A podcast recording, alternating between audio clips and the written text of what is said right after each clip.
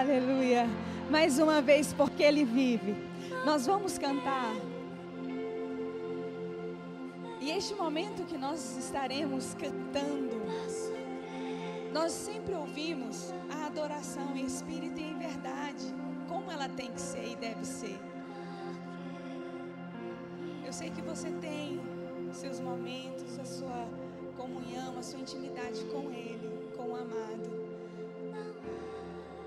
Mas adore, cante do mais profundo do seu ser, consciente do que você está cantando. Você sabe que a sua vida está nas mãos dele. Cante o mais alto que você puder.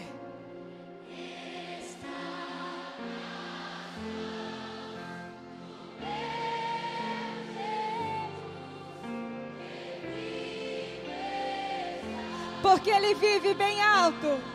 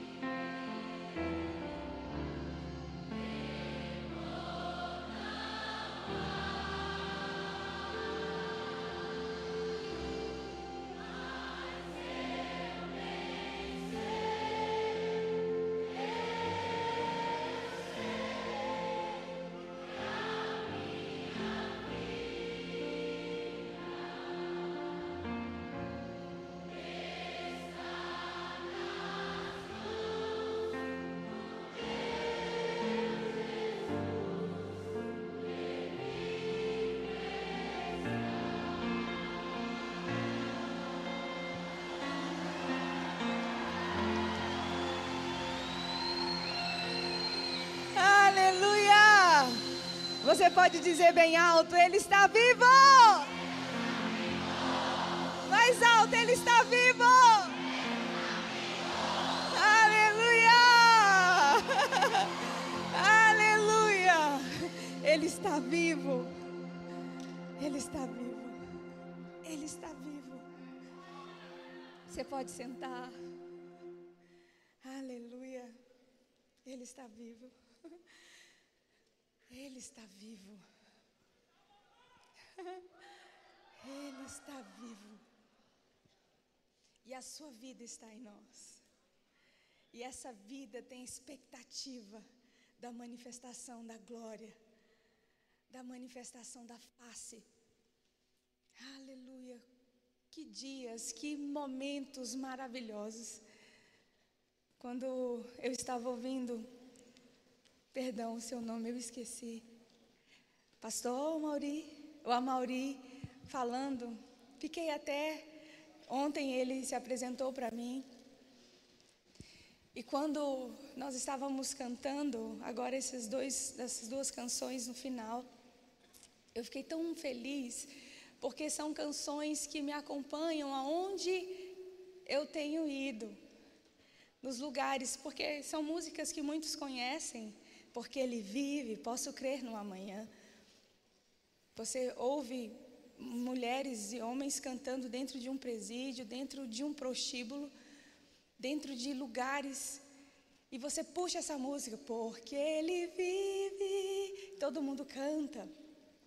Sabem essa canção, mas essa vida precisa resplandecer, essa vida precisa se manifestar porque são mortos que cantam, mortos que sabem uma melodia, mas não sabem a interpretação dela,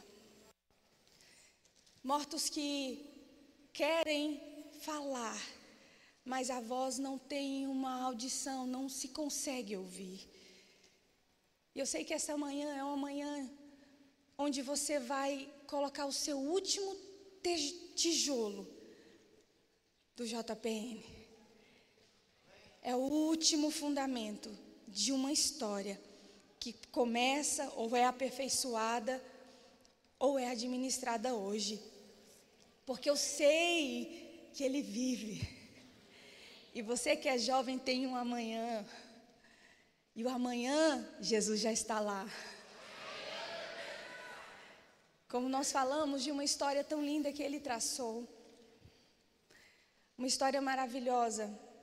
Todos os que vêm aqui, que estão com esse microfone, eu sei que homens e mulheres poderosos em Cristo, cheios do Espírito, cheios da sabedoria e da revelação de Deus, já passaram por aqui. É uma responsabilidade, é uma honra, de fato é, mas uma responsabilidade, porque estamos com o coração de vocês aqui, estamos com a mente de vocês aqui. E pelo Espírito falamos não com palavras persuasivas, mas manifestando o amor, a graça e o poder de Deus. Palavras inspiradas, palavras encorajadoras, animadoras, debaixo da inspiração porque a palavra sabe o que você precisa, a intenção do seu coração. Por isso que ela consegue trazer para você, tirar de você uma frase. Como que ela sabe disso? Deus está falando, era isso que eu estava pensando, era isso que eu precisava. Como eu queria ouvir isso? Não é assim? Por causa da palavra, o poder que ela tem. E eu entendo, amados, que esse é o tempo da igreja. Esse é o tempo de nós entendermos a, a viver e alcançar aquilo que Deus já disse para que nós viéssemos a alcançar. Amém? Diga assim: a estatura de varão perfeito. Diga assim: a estatura de Cristo. Diga assim: o meu espírito, a minha alma e o meu corpo íntegro. Diga irrepreensível. Aleluia. Eu vim de uma igreja tradicional também onde o Espírito Santo era uma força, era algo que chegava e saía. E eu o conheci aos 18 anos. Me apaixonei. Me apaixonei, quis mais. Em três meses eu li a Bíblia toda. E eu queria mais. Porque eu sabia que Ele tinha muito mais para me dar. Que tudo que eu tinha conhecido foi bênção para aquele tempo. Mas eu queria mais e sabia que Ele tinha muito mais para mim. E os anos foram se passando, muitas coisas aconteceram, até que ele disse para mim: Chegou o tempo, Adelaide, de você viver para mim a cada momento. E quando ele disse isso para mim, foi algo tão impactante que eu fiquei pensando: e agora? Como vai ser isso, aquilo, aquilo outro? Nós, seres humanos, no caso, na sua humanidade, nós somos tendenciosos a analisarmos as coisas pela nosso, pelo nosso raciocínio. Se um mais um é dois, então vai dar certo. Mas quando nascemos de novo e começamos a ter intimidade com o Espírito Santo, começamos a entender a pessoa do Espírito Santo, quem habita dentro de nós, aquele que vai nos aconselhar, nos ajudar, nos orientar, nós não o ignoramos, nós ficamos bem atentos para saber as suas instruções e as suas informações. E quando começamos a entender isso, nós não vamos imaginar que um mais um vai ser dois. Nós entendemos se a palavra diz que um mais um é um, está feito. Se a palavra diz que cinco mais dois é cinco mil, está feito. Nós não vamos falar o que o mundo diz, nós vamos falar o que a palavra diz. Porque a palavra, ela precisa ser não somente a nossa balizadora, ela precisa ser o nosso manual, a nossa vida, Cristo, nos ensinando, falando aquilo que nós precisamos entender e ouvir. E quando o Espírito Santo começou a trazer tantas direções, falando algumas coisas, eu entendia que eu precisava estar atenta a cada direção. Um dia eu acordo pela manhã com a voz dele dizendo assim: Eu vou te ensinar a viver para mim cada momento. Eu vou te ensinar a viver para mim cada momento. E aquilo para mim, como assim? Como você vai me ensinar? Cada ministro veio aqui trazendo uma revelação e uma direção do Espírito para as nossas vidas. E a palavra, ela vai sempre construindo o que precisa ser feito e terminada a construção para que você fique bem na construção, no que foi construído. Amém? E aquilo que Deus ele quer para as nossas vidas é que venhamos a entender o seu plano, o seu propósito, aquilo que ele designou para nós. A gente não pode passar simplesmente no mundo por passar. Nós temos que passar e deixar aquilo que de fato nós precisamos deixar. A nossa história, o legado e resplandecer aquilo que precisa ser resplandecido. Diga bem alto: a luz do Evangelho de Cristo resplandeceu em meu coração. E essa luz que resplandeceu em nossos corações, nós precisamos a cada dia manifestá-la. E entender e perceber que não somos nós, mas é Ele através de nós. Amém? E é tão maravilhoso nós dependermos dessa consciência de que não somos nós, mas é Ele. Porque dele, por Ele e para Ele são todas as coisas. Eu gosto muito do salmo que diz: Não a nós, Senhor, não a nós, mas ao teu nome da glória. Quando você recebe uma missão, você precisa entender da responsabilidade que você está com ela, do que está em suas mãos. Amém?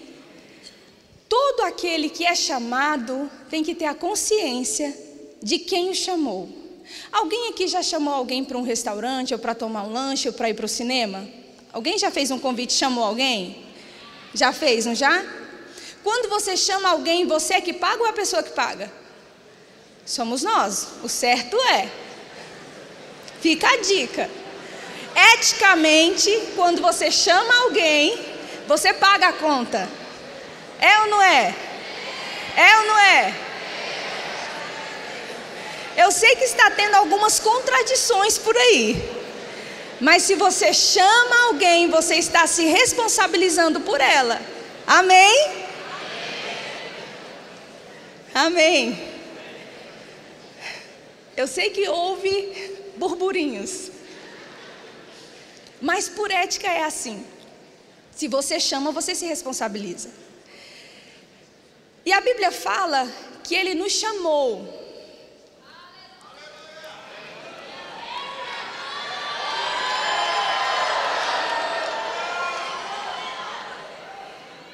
Diga, ele me chamou.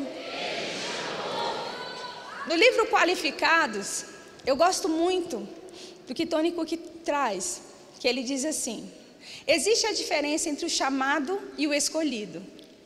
Muitos são chamados e poucos escolhidos. E ele no livro diz assim que ficava indagando por que poucos escolhidos. Mas de uma forma parafraseada, eu vou trazer aqui para vocês o que ele diz. O chamado, ele vai, e o escolhido é comprometido. Aquele que está envolvido, comprometido, aquele que tem a consciência de viver uma vida de entrega intensa. Ele chamou, ele é responsável. Aquele que envia é responsável por aquele que foi enviado. Quando Jesus disse aos discípulos: Porventura lhes faltou alguma coisa? Eu não chamei? Então não se preocupa, eu vou suprir. O suprimento, ele acompanha o chamado. Porque ele é responsável por aqueles que chamou. E se ele é responsável, nosso papel é descansar. Diga assim: eu decido descansar. E nessa palavra descanso, muitos homens e mulheres que têm a consciência do chamado, que têm a consciência do ID, da missão, ainda não estão em sua plenitude no homem trino, no homem todo. O evangelho, ele não foi só para o nosso espírito, para a salvação do homem, o homem interior, o homem, o ser, o homem na sua dimensão, vamos dizer assim, do, do homem interior. Não foi somente por aí. O homem, a, sua, a salvação que Cristo trouxe foi no seu espírito, na sua alma, amém? E no seu corpo. E quando Jesus veio, e veio na sua plenitude salvar o homem todo, ele veio trazer principalmente aquilo que o homem precisava. O homem, quando ele pecou, ele se afastou. E o afastamento dele trouxe danos. Nós precisamos saber estar na rocha e saber tratar e equilibrar as nossas emoções.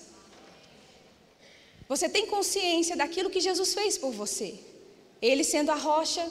Abra sua Bíblia rapidinho em Mateus 16. Aleluia.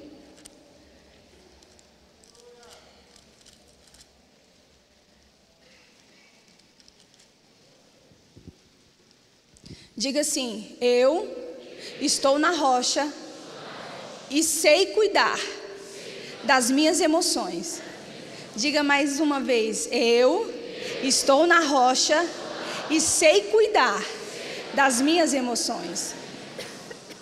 Entendemos a palavra no sentido da salvação, do resgate, da nossa da nossa transferência do império das trevas para o reino da luz, amém? Para o reino onde nós estamos hoje, o reino de Deus. Mas, a princípio, nós também precisamos entender que temos emoções, que temos uma alma. Alguns jovens, no intervalo, vieram me abraçar com muito amor, muito carinho, recebi marav amo abraços uma das linguagens de amor que eu tenho é o toque, então eu amo. E ali alguns conversando e falando algumas algumas fragilidades e pedindo orações. De todos os que vieram até mim, 90% estava ligado à área das emoções. Onde eu estou hoje, onde o Espírito me levou, na esfera onde ele me levou, presídios, casas de prostituição, lidando com crianças que foram estupradas, abusadas, transexuais, pessoas em vulnerabilidades. 70% delas eram do caminho, conhecem a palavra. E muitos deles entraram aonde estão por causa de ofensas, traumas, as suas emoções, a sua alma comprometida e fragilizada. Quando você entra em uma escola de missões, a frase eu achei maravilhosa: é melhor suar agora do que sangrar depois. Querem muito, eu quero ir, glória a Deus, e vai mesmo. Mas você precisa se conhecer, saber até onde você vai, porque o limite que você vai conhecer, onde vocês podem ir, e você vai entender pelo Espírito o que precisa ser feito para você ir mais longe. E aqui nós vamos ver uma confissão de Pedro. Um homem que caminhou com Jesus, mas tinha suas emoções desequilibradas. Era um homem ainda inconstante. Ele não havia se convertido. Um homem e uma mulher, um jovem, e um adolescente que aprende a dominar as emoções, a administrar as emoções, ele pode ouvir uma criança contar relatos terríveis de um estupro, e você por dentro sabe o que está ouvindo. Uma dor muito grande, mas você precisa passar segurança para aquela criança. Você está ouvindo, e aí, tia, ele fez assim, e dores, aquela criança passando para você coisas terríveis que ela passou, e você está ouvindo, meu amor, mas passou, está tudo bem. Deixa eu te falar algo que vai mudar hoje. Por dentro você sabe que queria chorar. Eu vou, vamos para a polícia, minha filha, vamos. Tudo precisa ser feito com equilíbrio. Porque o campo é o mundo. E quem é dono do mundo é covarde e irresponsável. Precisamos saber como andar em um campo minado. Precisamos saber identificar as estratégias do adversário. Não ir, ai que legal, vamos gente, vamos evangelizar, vamos montar um grupo, e a gente vai fazer e vai ser legal. Não, vamos lá. Seu pastor sabe? Ou é uma ideia que você teve e o Espírito, Deus falou comigo? E o pastor não sabe? A liderança não sabe? O que vem de cima para baixo é de Deus, e o que vem de baixo para cima é do diabo. Se é uma criação sua, um projeto, ai, Deus falou comigo, é isso mesmo, ontem eu ouvi, está feito. E começa a reunir os grupinhos. E vamos, olha, você traz o arroz, e a gente faz a cesta, e a gente vai lá naquela família e vai ser maravilhoso. Seu pastor sabe? Sua liderança sabe? Deus ele não é doido. Para colocar homens e mulheres em uma liderança para cuidar. Um pastor tem uma unção paterna para cuidar. Se você não é submisso ao seu pai e sua mãe, como é que você quer ser um homem ou uma mulher de Deus?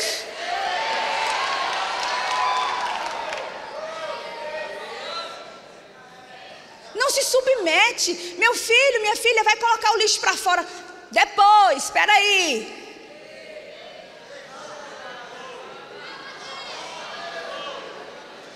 Vou dizer como Paulo: ninguém me moleste, porque eu trago no meu corpo as marcas de Cristo. Sabe o que, que eu quero dizer? Eu sei o que é estar no campo, eu sei o que é enfrentar demônios, principados e potestades. Quando o irmão, a Mauri trouxe aqui, falei certo? Um dos lugares onde eu estou, no Pedregal, que ele sabe muito bem o que eu vou dizer, cabeças de pessoas são cortadas, eram cortadas e colocadas nas portas. Uma das visitas que eu fui, eu estava nesse lugar e essa família tinha perdido o, o caso o pai, né, o marido. A cabeça dele foi cortada e colocada num saco na frente, um cenário de horror. E cheguei com um grupo de pessoas comigo, nunca ande sozinho. Amém? Amém? Eu vou em casas de prostituição. Tem uma equipe que vai comigo, levo homens, né, irmãos, precisa estar no óleo. Amém, Jesus?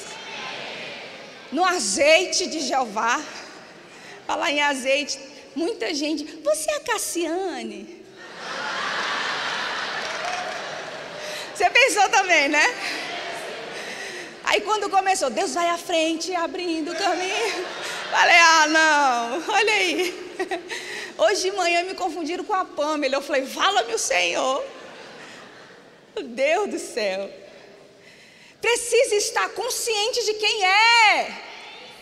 Eu lembro quando eu fui uma das primeiras vezes no presídio, e aí um agente que era pastor, ele já se aposentou, ele virou para mim e falou assim: Pastora, deixa eu te falar uma coisa. Você está entrando aqui com um grupo de pessoas, mas você sabia que você pode entrar com 12 e sair só com uma?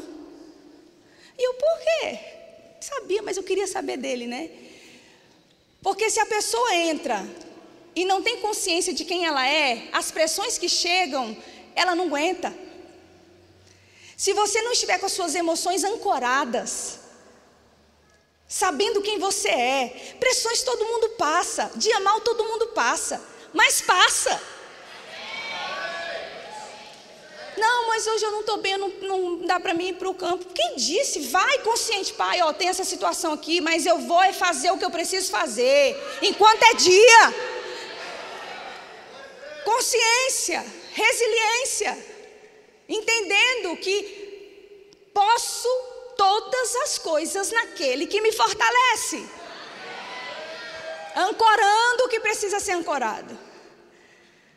Sabendo administrar tudo por dentro e não comprometendo nada. Ouvindo e entendendo, discernindo. Discernindo. Quantas vezes estava dentro de lugares, ou ministrando a palavra na igreja local, debaixo de uma pressão tamanha. Mas quando terminava a ministração, ah, obrigada, Pai. Obrigada. Este é o dia que o Senhor fez. E entrando nesses lugares, entendendo que não sou eu, mas é o Senhor. E aí nessa casa onde eu estava, comecei a ministrar a palavra E de repente, chega. Eu estou aqui olhando para a tela e o cronômetro, mas eu consigo ver quem está aqui. Não é assim a nossa visão? A gente consegue perceber. E eu percebi uma senhora chegando com algo na mão. E o Espírito Santo falava: fica tranquila, continua a ministrar. E essa senhora chegava com algo na sua mão, eu sabia que tinha alguma coisa na mão, e o Espírito Santo falava: ela não está só, olhe para ela e pergunte o nome dela. Quando eu olho, ela estava com a faca na mão. Eu olhei e disse: Boa tarde, preciosa. Qual o seu nome? Só que eu estava falando com ele, não ela. Você precisa discernir o que você está falando e quem está com você. João, uma das cartas, ele diz: Provai o Espírito que chegai até vós, se vem de Deus ou do anticristo. Prove. Nem tudo que você acha assim, ah, não, eu vou lá levar a palavra, e aí está tudo certo, e vai ser bênção demais. Será que Deus está ali? Será que é para você ir? Será que está perto? Será que está longe? Como é que é? Atos 16, nós vemos um ensino maravilhoso de como ser guiado pelo Espírito Santo. Ele ia pregar a palavra. E a Bíblia fala que o Espírito o impediu de levar a palavra. Como assim impedir de levar a palavra? Sim. Saiba discernir o tempo, a época e a estação. Saiba discernir. Não seja afoito, emocional não seja uma pessoa, eu vou sair agora do JPN, eu vou fazer o passaporte, glória a Deus, seja ousado mesmo, mas tem equilíbrio. Administre, domine o que está dentro. Não ande pelo que você ouve, vê ou sente. Seja guiado pelo Espírito. Entendendo o que você precisa fazer no momento de uma adversidade. Aí essa senhora chegou e eu pergunto: qual o seu nome? Qual o seu nome?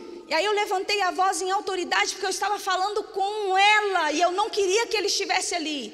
Qual o seu nome? Miriam. Boa tarde, Miriam. Jesus veio te salvar. Ela soltou a faca e veio e entrou e aceitou a Jesus. Nesse dia tinham dois novos convertidos comigo. Só tremia. E uma já experimentada de dias comigo. E ela virou para mim e falou: Pastora, pelo amor de Deus, eu fiquei ali em oração. Falei: Que bom que você ficou em oração. Que bom. Você vai encontrar desafios, perseguições. Você vai encontrar coisas que às vezes você nunca imaginou em encontrar. Mas você precisa estar forte por dentro entendendo quem você é, entendendo quem você é, de onde você veio e para onde você vai. E quando esse dia houve essa situação, eu saí assim, meio que desmaiada. Eu sentei no carro, meu Deus. Sabe, as coisas vão voltando ao normal, você vai entendendo algumas coisas, meu Deus.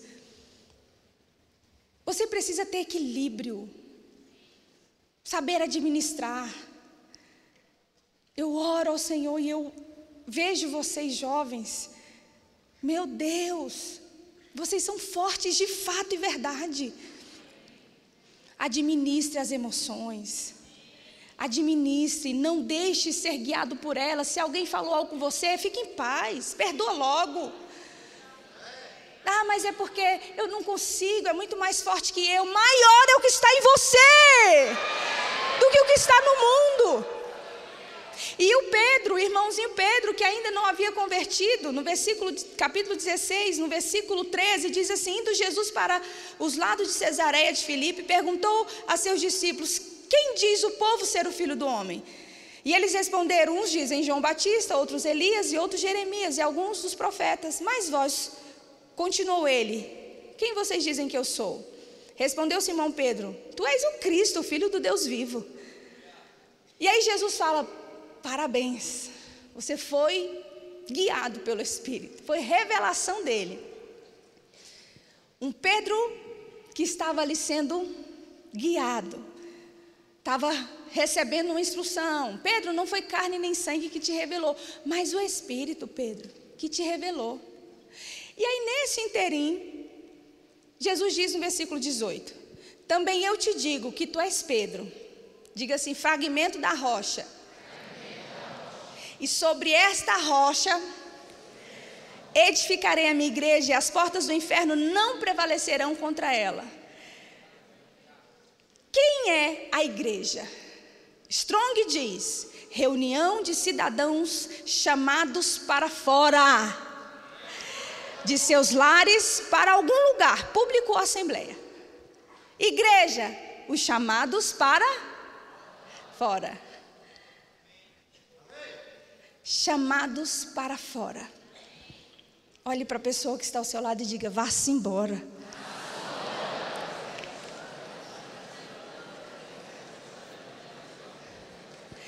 Mas para que eu vá, eu preciso de um endereço de residência, eu preciso de um endereço, o meu lar.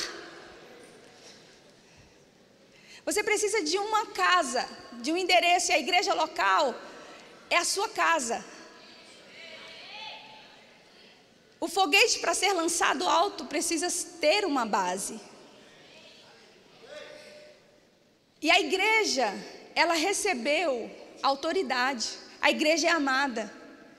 A igreja, ela é cuidada. E quando a gente começa a ver no versículo 19: Dar-te-ei as chaves do reino dos céus, e o que ligares na terra será ligado nos céus, e o que desligares na terra será desligado nos céus. Diga se a igreja tem autoridade. Diga mais alto, ela tem autoridade. Efésios capítulo 1. No versículo 22, nós vamos ver Paulo trazendo orientações para uma igreja que estava em crescimento, uma igreja que estava sendo consolidada. A revelação do cuidado do Espírito para aquela igreja, para a igreja, na verdade. Porque esse, essas instruções essas instruções nós recebemos. Quando ele diz, olha, a uns ele deu para apóstolos, profetas, evangelistas, pastores e mestres, com o fim do aperfeiçoamento dos santos. Se você não se expõe, não se expõe aos dons do ministério, não tem como você ser aperfeiçoado. Você precisa se expor ao pastor que carrega nele a paternidade, ao espírito de conselho, Ovelha não pastoreia ovelha. Não, porque eu estou aconselhando, eu preciso, porque tem níveis que você não vai conseguir carregar. Não entre em briga, não pegue um leão na rua e achando que você vai conseguir dominar. Se você não está dominando as suas emoções, você não consegue dominar as emoções de ninguém. E aí, quando a gente ouve Versículo 22. E pôs todas as coisas debaixo dos seus pés, e para ser o cabeça sobre todas as coisas, deu a igreja, o qual é o seu corpo, a plenitude daquele que a tudo enche, todas as coisas. Quem tem autoridade precisa saber governar. Domine seu corpo, domine suas emoções. Não fique chateadinho, chateadinha com qualquer coisa, porque lá fora o negócio é mais pesado. Nós precisamos administrar. Quem tem autoridade sabe governar. Precisa saber governar. E se nós estamos sobre a rocha, na rocha, nós não podemos ficar uma hora sim, outra hora assado. A rocha é inabalável. Suas emoções não podem ser maiores do que aquilo que Deus disse para você. Ontem, quando, anteontem, quando o Lucas estava ministrando, e ele falava sobre marcas, resumindo, mutilações nos corpos. Um dos projetos que nós temos, que é o, a gente chama o projeto primeiro, é o Edificando Valores, o projeto nas escolas. Há 16 anos esse projeto existe. E a gente tinha uma realidade antes da pandemia. Agora, depois da pandemia, é uma outra realidade. Onde os índices de automutilação, crises de identidade está muito, muito maior. E você é a porta para alguém. Mas como você vai ser a porta se você não sabe trancar a sua porta? Administre suas emoções. E saiba que aquele que é fiel na sua vida, ele vai te aperfeiçoar cada dia mais e mais, até o dia perfeito. Não olhe para você achando que você é pequeno, ah, porque o fulano fala melhor, não porque, né, é filho do fulano, não, é porque tem oportunidade. Olhe para a pessoa que está ao seu lado e diga assim: Ele te chamou. Ele te chamou. E Ele é responsável por você. Aleluia. Jesus, a nossa maior inspiração, a nossa vida. Jesus administrou as suas emoções e nos ensinou a fazer isso. O maior evangelista, o maior ganhador de almas, o nosso mestre, a qual somos os seus discípulos. Estamos indo por todo o mundo anunciando o evangelho, fazendo discípulos em todas as nações. Ele é o nosso mentor, é a nossa vida, é a nossa inspiração. E ele soube administrar suas emoções. Ele teve perda de um melhor amigo, mas ele não deixou barato. Cadê Lázaro? Ele chorou, mas não ficou chorando. Nós precisamos entender que estar no campo é estar convicto de quem somos, porque as pressões na mente são tamanhas. Cuidado com o que você fala, porque uma palavra não somente fere, mas ela mata. Não, eu tenho que falar mesmo, porque tem que ouvir. Cuidado! Pessoas têm alma como você. Não, porque tem que ser desse jeito. Se não for fora, sabe a rainha de copas da Alice no País das Maravilhas? Corta a cabeça. Corta a cabeça. Dê uma chance. Anime. O evangelho não é só para o pecador, é para o desanimado também. Eu amo, amo a carta de Filemão. Amo, quero conversar muito com ele porque ele animava o coração de Paulo. Meu conepane, meu companheiro, comemos juntos no mesmo prato, partimos o mesmo pão. Quantas vezes você animou meu coração? Deixa eu te dar uma notícia. Sabe quem caiu na minha cela? Onésimo. Não valia nada para você, mas agora é útil. E vai ser útil para você. Ei, Filemão, com todo cuidado, eu poderia usar autoridade, mas não vou não. Recebe ele aí, como a mim. Se ele te deve alguma coisa, eu pago. Mas agora ele é útil, eu gerei esse homem em cadeias. Dê uma segunda chance para ele. Dê uma segunda chance ao Onésimo. Ele é um cara legal. Ele está tão bom agora. E Onésimo ah, continuou no ministério de Cristo na vida de Paulo. Sabe o que a igreja está precisando nesses últimos dias? Pessoas que vão para fora, mas com o mesmo coração, com a mesma disposição mental da sua liderança. Como Tito. Tito, Paulo, quando ele enviava a Tito, ele dizia assim: disse lá na igreja de Corinto: Estou enviando Tito e o irmão, recebe-o como a mim, porque ele tem o meu coração, anda nas minhas pisadas. Recebe ele aí. Como é bom para uma liderança enviar alguém sabendo que não vai falhar lá fora e não vai trair.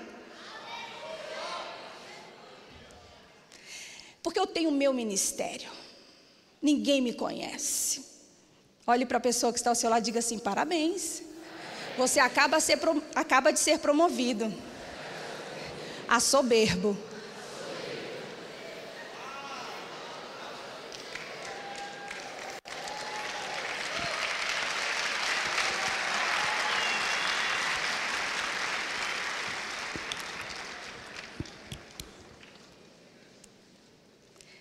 E quando isso acontece, você precisa estar sempre analisando seu coração. Nós estamos sujeitos a tudo, amados. Nesses quase 20 anos de campo, em lugares que eu nunca imaginei na minha vida entrar. Eu estou bonitinha assim, mas eu não ando assim, não. Uma das coisas que eu sempre falo quando a gente vai para alguns lugares, precisa estar com cara de peleja. Faz um coque, sem maquiagem, sem nada, vamos embora. A palavra, ela precisa ser em nossas vidas o nosso manual como ela de fato é. Ser fiel. Não seja um homem ou uma mulher que tenha um espírito independente. Deus falou comigo. Amém. Deus fala mesmo, irmãos. Mas se você está debaixo de uma liderança, compartilha. E você vai receber da influência, da direção do espírito de conselho. Irmãos, quando Mama Jane trouxe aqui um guarda-chuvinha numa conferência de mulheres, ah, que revelação. Como é bom você estar debaixo do guarda-chuva. Você não se molha. E Tito, ele foi guardado. Ele sabia quem é que estava enviando ele. Diga assim: Jesus passou por traições,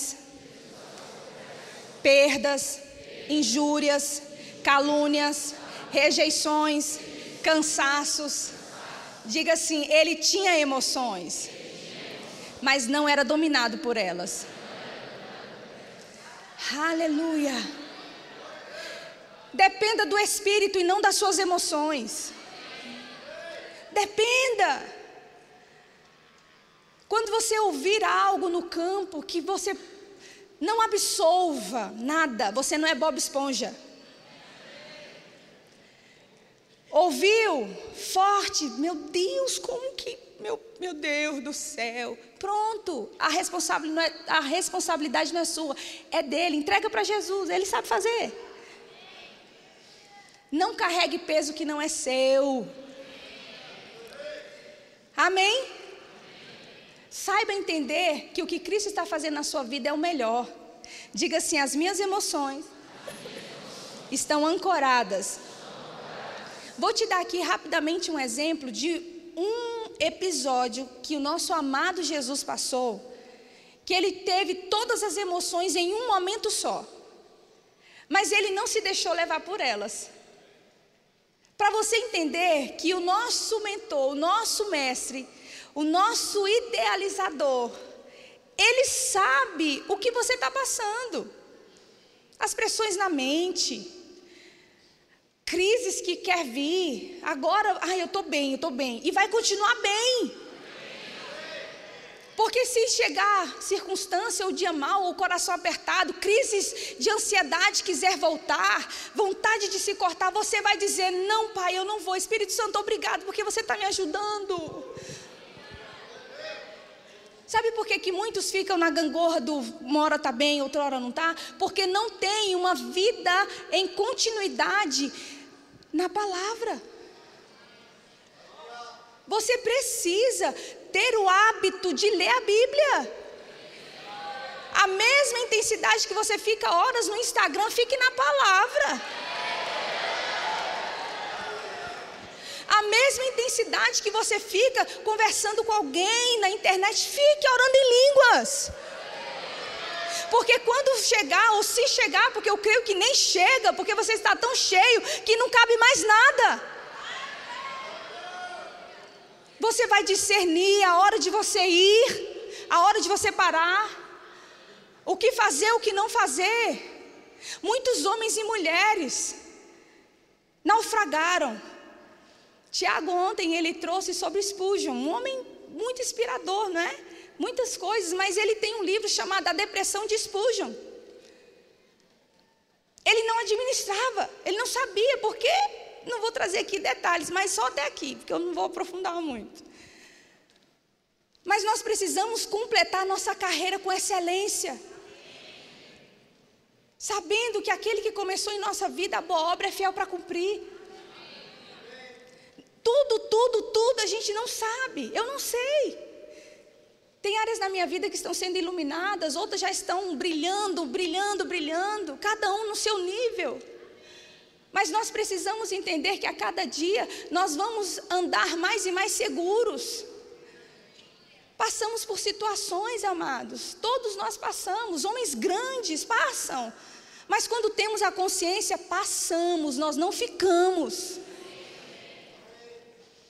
Quando a palavra da fé chegou para mim, foi um quebrar de um jugo, porque eu, no meu pensamento eu tinha que fazer tanto para receber. Eu tinha que orar muito, eu tinha que ir para o monte, eu tinha que fazer campanha. Mais alguém? Tinha que fazer muita coisa para receber da parte de Deus.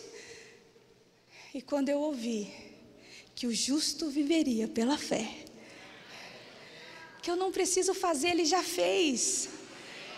E o que eu hoje faço é por causa dele. Ah, Adelaide, você hoje só orou 20 minutos, tá fraca. Espírito de condenação. Eu declaro para a sua vida nenhum espírito de condenação mais. Orou 20 minutos? Pai, te amo. Depois a gente vai falar mais. Consciência de quem você é. E Ele te ama. Ele te ama. Amar é a expressão de uma excelência de uma dedicação a alguém que você quer bem, até o seu inimigo. Você precisa amar. Jesus ele soube administrar suas emoções. E entendendo isso, amados, nós vamos mais fundo e mais além. Alguns de vocês ainda estão lutando com vícios. Não, mas agora eu vou parar. Não, eu vou. Agora eu recebi, eu vou parar. Vai mesmo. Vai mesmo. Vai. Porque aquilo que tem a importância dentro de você, ou você ainda ocupa o pensamento, ocupa a sua vida, vai te dominar. Saiba que Jesus ele passou por tudo que, que um ser humano poderia passar. Satanás tentou ele de várias formas, mas ele não caiu. Abra sua Bíblia rapidinho em Lucas 22. Eu quero encerrar com isso. Fala, ah, gente. Ah. Aleluia. Quando entendemos, irmãos, o nosso papel no reino, nós vamos executar ele com maior precisão. Eu trouxe alguns livros aqui como indicação esse livro você não precisa somente ter, você precisa gravar ele no seu coração. Como ser dirigido pelo Espírito de Deus. Não vá com o peito aberto, vá guiado pelo Espírito. Outro livro maravilhoso, Vivendo Além dos Seus Sentimentos. Não ande por pelo que você está sentindo. Não ande por aquilo que você está vendo e um best-seller, você é o melhor de Deus. Saiba que tudo que Deus planejou para a sua vida sempre foi e é o melhor. Lucas 22, nós vamos ver aqui Jesus no Getsemane, uma cena tão forte, onde todas as emoções estavam ali. Ele já estava completando o seu ministério visivelmente na terra. E no versículo 39 diz assim: E saindo foi, como de costume, para o Monte das Oliveiras, e os discípulos o acompanharam. Chegando ao lugar escolhido, Jesus disse: Orai para que não entreis em tentações. Em tentação. Ele, por sua vez, se afastou cerca de um tiro de pedra, de joelhos orava, dizendo: Pai, se queres, passa de mim este cálice. Contudo, não se faça a minha vontade, e sim a tua. Então, um anjo aparece, então lhe apareceu um anjo do céu e o confortava. E estando em agonia, orava mais intensamente. E aconteceu que o seu suor se tornou em gotas de sangue e caía sobre a terra. Lucas, ele era médico. Se você ler o evangelho que ele escreveu, segundo Lucas, e você vê Atos dos Apóstolos, você vai ver detalhes e precisões com tamanha, não só coerência, mas uma discriminação perfeita. E ele detalha cientificamente coisas que Jesus passou na crucificação e nesse momento de agonia. Jesus estava em profunda tristeza, pressão muito grande. A pressão era tamanha que o sangue se acumulava em determinados lugares e saía pelos poros e caía no chão. Pressão. Ali ele estava absorvendo, ali estava entendendo o que era obedecer até a morte morte de cruz. Pressão. E ele tinha uma opção: desistir. Mas ele tinha uma consciência: permanecer. E a consciência de Jesus é: a minha alma está agonizando, eu estou querendo desistir. Está muito forte aqui, mas eu não quero o que a minha alma quer, o que as minhas emoções estão me deixando levar. Eu quero ficar fazendo a Sua vontade. Eu decido sentar na cadeira da obediência. Por maior pressão que você possa estar passando ou venha passar, não é motivo de você desistir. Você vai para nações, você vai cumprir o seu chamado, mas lá vão acontecer situações. Jesus disse: vocês vão estar no meio de lobos, vão ter aflições, mas tenha ânimo, se anime, porque eu já venci. E aqui, mais à frente, Jesus olha para os discípulos estava sozinho. Solidão. Desprezo. Não reconheceu a urgência do que estava acontecendo. Estava sozinho. E aí, mais à frente, chega Judas, o amigo, e beija. Jesus olha para Judas, depois de passar por um momento tamanha pressão, olha para Judas e diz: Judas, com um beijo você me trai. Com um beijo, o ósculo santo. A expressão, uma expressão de afetividade, de amor, de carinho. Você me traiu, Judas. E aí, Pedro, o agoniado, o inconstante nas suas emoções. Os soldados chegam e Pedro, peraí, rasga, tiram a orelha. Você não é tirar, não, você não tira a orelha de ninguém. Você não usa da sua arma, eu vou resolver isso agora. E aí Jesus olha para Pedro: Pedro, aguenta aí. Com a espada que você feriu, você vai ser ferido. Lucas detalha. E Jesus pega a orelha e cura Malco. E aí Pedro ali querendo resolver, Jesus, basta. Os soldados perguntam: quem é você? Eu sou Jesus, os homens caem por causa do poder. A glória é tamanha. Mesmo debaixo de pressão, a unção se manifesta.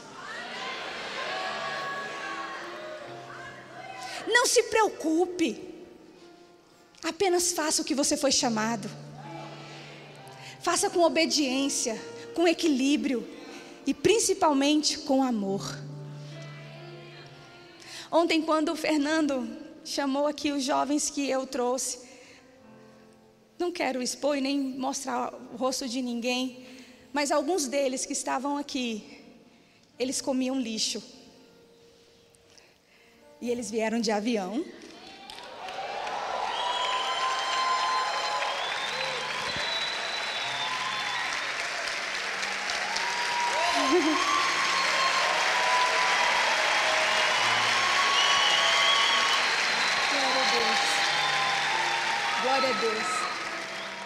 estão em um hotel.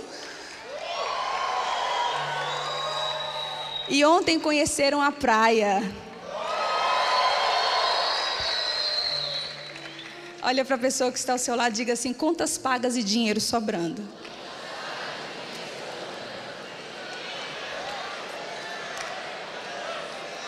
Olhe de novo para essa pessoa com um olhar de profeta. Você ontem viu o Fernando Leal, então você sabe como é que é o olhar de um profeta. Olhe para ele e para ela e diga assim: a fé funciona. Diga de novo assim: a fé opera pelo amor. Aleluia!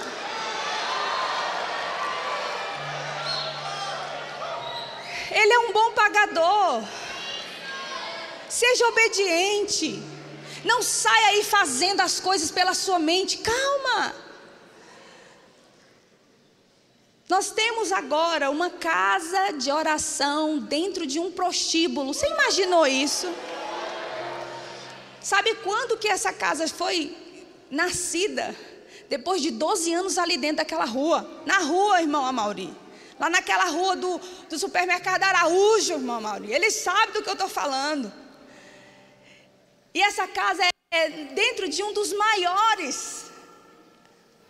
Não vou dizer o nome, né? Porque, né? Mas é.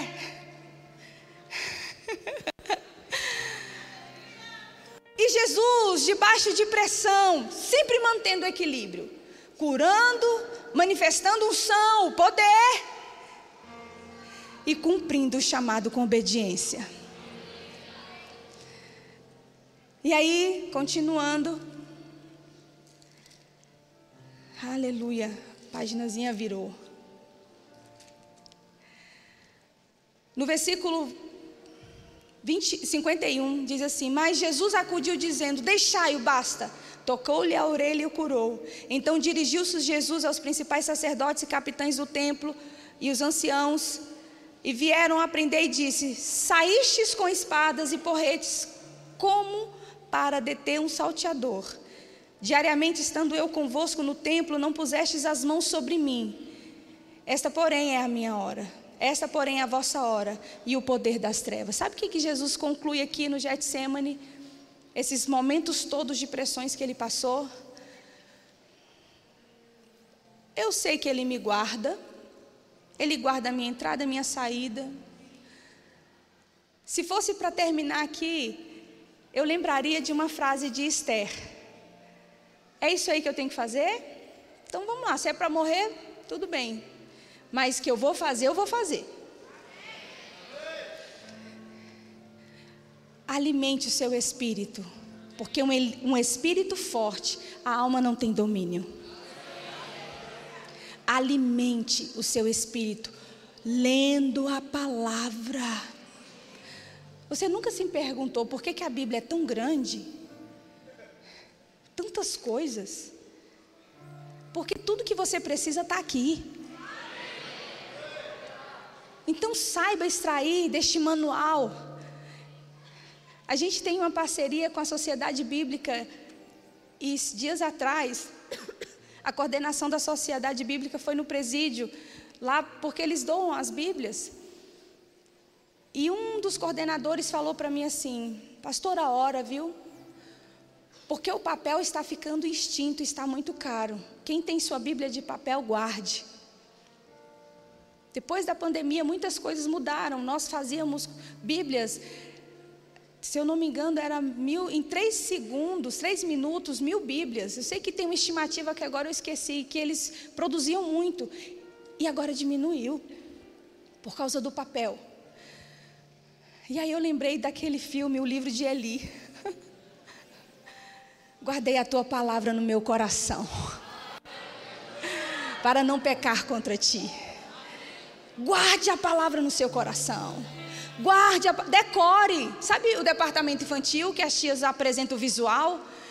Lâmpada para os meus pés e a tua palavra, e luz para os meus caminhos. De novo, criança. Lâmpada, decorando, decorando, decorando no coração. De cor, de coração. Decore a Bíblia. Decore.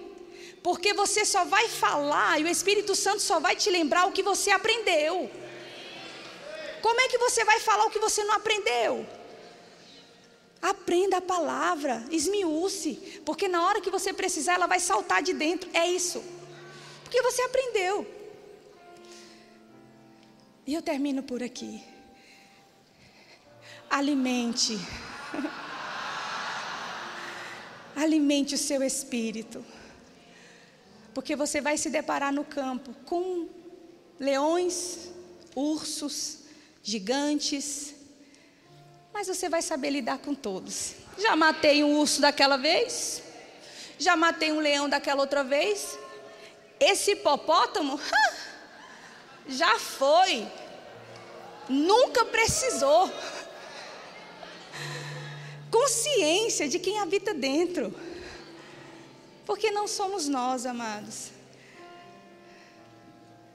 Nesse lugar onde o, o Amauri falou, todas as nossas crianças que estão lá foram abusadas ou estupradas. Sabe o que, que elas estão fazendo? Crescendo no espírito. Estão recebendo a palavra. Igreja, os chamados para fora. Você e eu temos um chamado. Onde você está? Feche os seus olhos. Você que ainda não recebeu a Jesus, eu sempre trago uma simbologia na hora de lançar a rede. Você que está aqui no JPN, considere esse momento sempre, quando um pastor, um líder ou alguém está lançando a rede, porque o barulho assusta peixe. Ficar levantando muito assusta peixe. A inquietação no final do culto assusta o peixe.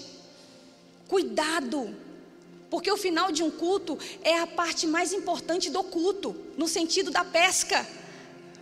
Porque tudo que se ouviu durante a palavra, a ministração, agora é a hora de lançar a tarrafa, a rede de arrasto e puxar. E um bom pescador, ele vai saber ficar quietinho e orando, para que o peixe não se assuste, para que o peixe vá logo para a rede, porque ele é um bom pescador. Ele ajuda a puxar a rede porque a pesca é maravilhosa.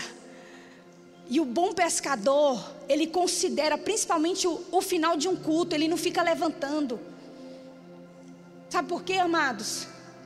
O peixe é sensível. E quem dominava esse peixe não quer que ele seja tratado para ser servido na mesa do rei. Pescador Saiba que a sua rede precisa estar limpa. Saiba que você tem que discernir o que de fato você precisa discernir. Existem peixes aqui para continuar o tratamento. Começaram, mas saíram e saíram feridos. Tem pescadores que puxam o peixe do mar, do lago, e aí solta ele com a boca rasgada, com algum ferimento. Só que ele tem que ser tratado, senão ele morre no mar. Você que estava longe do caminho, estava duvidoso, duvidoso ou duvidosa, pula na rede. Vamos ficar em pé. Vamos facilitar o peixe para ele vir. Ajuda a puxar a rede de arrasto. Ajuda. Quando o seu pastor, quando um líder ou até mesmo você estiver lançando a rede, cuidado. Precisamos de ajuda para puxar. Então esteja agora em oração. E eu faço esse convite a você, que ainda não entregou a sua vida a Jesus. Faça isso agora, levantando uma das suas mãos e vindo aqui à frente. Você que estava longe do caminho, estava ferido, venha aqui à frente, com ousadia. Porque a partir de então você não vai ser mais um peixe, você vai ser pescador. Vem, vem aqui à frente. Esse é o dia que o Senhor fez.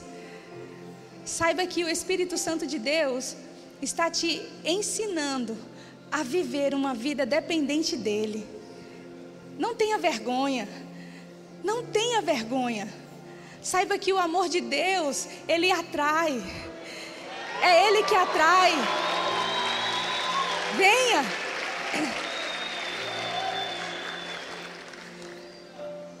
Ore. Ainda tem peixe para chegar. O barulho que o peixe precisa ouvir é o das línguas. Ore, ative. Vem! Vem, reconcilia! Vem, volta para o caminho. Volta para o caminho. Vem. Esse evento foi feito para você. Esse evento foi feito para você. Toda essa organização foi feita para você. Vem. Vem. Vem. Vem. Falta você. Ore. Não fique curioso, pescador. Não fique curioso. Numa hora da pesca a gente está junto para puxar a rede. Você vai sair daqui e nunca mais você vai ver o apelo de sua igreja ou o chamamento. De qualquer jeito, no final do culto você vai estar tá mais intenso. Você vai ajudar seu pastor, o ministro, a puxar a rede de arrasto. Não é porque disse, ah, agora vou ser o apelo, eu vou beber água. Não, é hora de interceder, porque tem peixe para ser tratado. É a hora mais importante é essa, onde a palavra que foi pregada, foi pregada no coração e ninguém tira. Ninguém tira.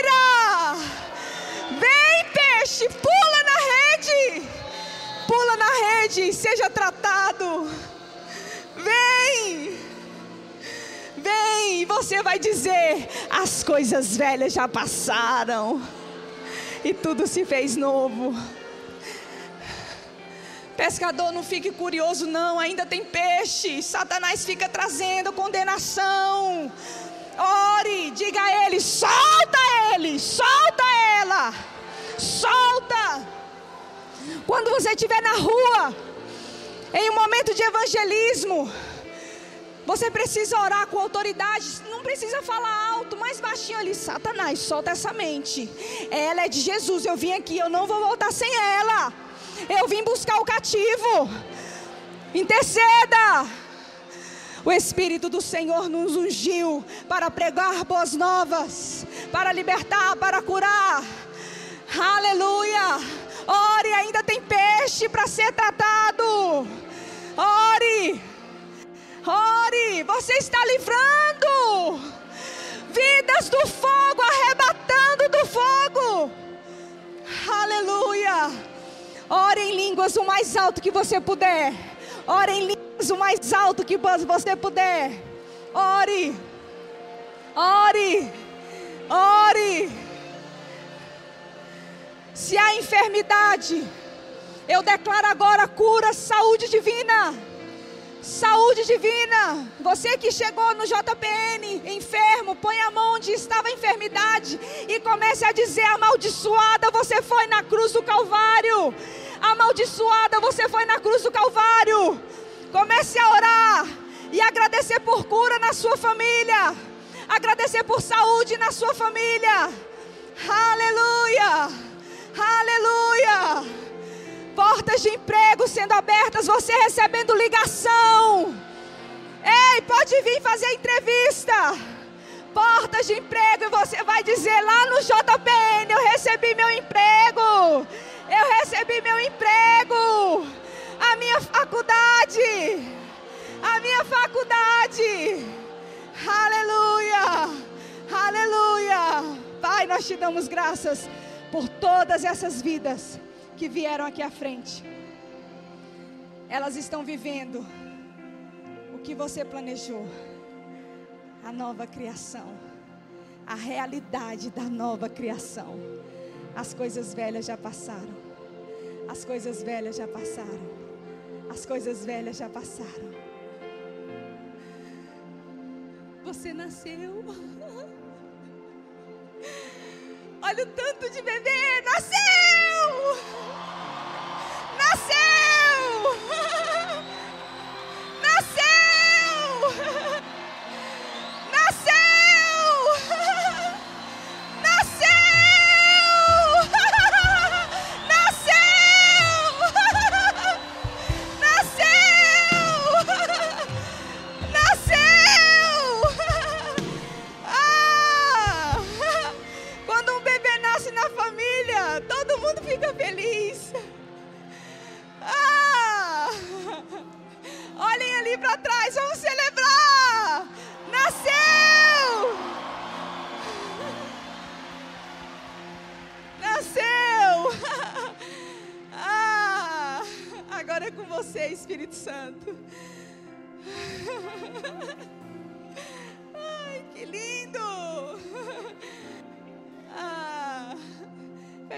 Olhos, levante suas mãos. Ah, agradeça. Esse dia nunca, nunca, nunca mais vai voltar. Mas ele está escrito nos céus. Que você esteve aqui esse dia e se entregou totalmente a Ele com intensidade. E você disse: Eis-me aqui, envia-me a mim. Eu vou, eu vou lá para fora, eu vou. Chegou o melhor de Deus para sua vida. Não olhe para você com as suas forças. Olhe para Ele, o Autor e Consumador da fé. Aquele que não poupou o seu próprio filho, antes o entregou. Hoje eu e você, nós podemos ser chamados justiça de Deus. Inocentes. Justiça de Deus. justiça de Deus.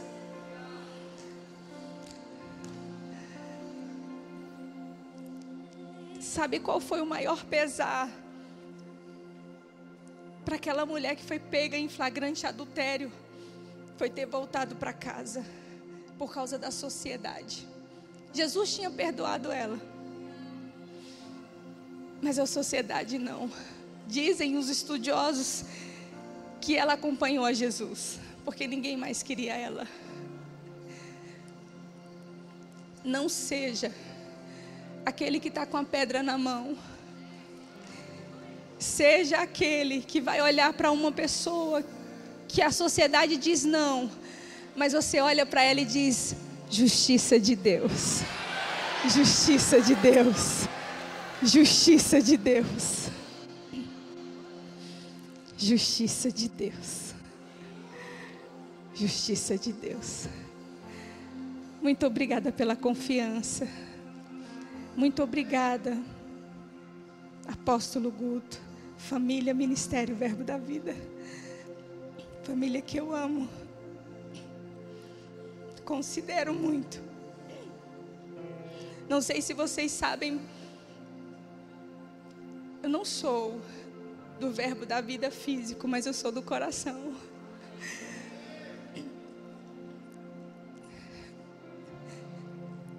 Você está crescendo em um lugar que olha com o olhar de Cristo. Humanamente e racionalmente, eu não poderia ser uma professora do verbo do rema. Mas sabe o que é o amor de Deus? E o que é de fato igreja? Igreja. Igreja, corpo de Cristo. É um presbiteriano. É um Cristo na terra. Cristo em nós, a esperança da glória. Cristo em nós, a esperança da glória. Eu quero honrar o pastor Joselito, a Ana, Ana Helena, quero honrar o apóstolo Bud, quero honrar o meu pastor, meu marido, quero honrar os meus filhos, os meus filhos na fé, quero honrar a sua vida, porque eu sei que você considerou a unção que há em mim. E a unção que você considera, você vai participar dela. Irmãos, não são frases, não são frases de impacto, viu? Eu vivo isso. Eu honro a unção neste lugar. Eu honro esse ministério. Eu me submeto à visão. Se submeta à visão e você vai colher frutos a tempo e a fora de tempo. O improvável Ele faz como se já fosse. Amo vocês e viva com intensidade. Ame, se apaixone por Ele cada dia mais e mais. E saiba que o que Ele está fazendo é o melhor para nós. É o melhor. Amém?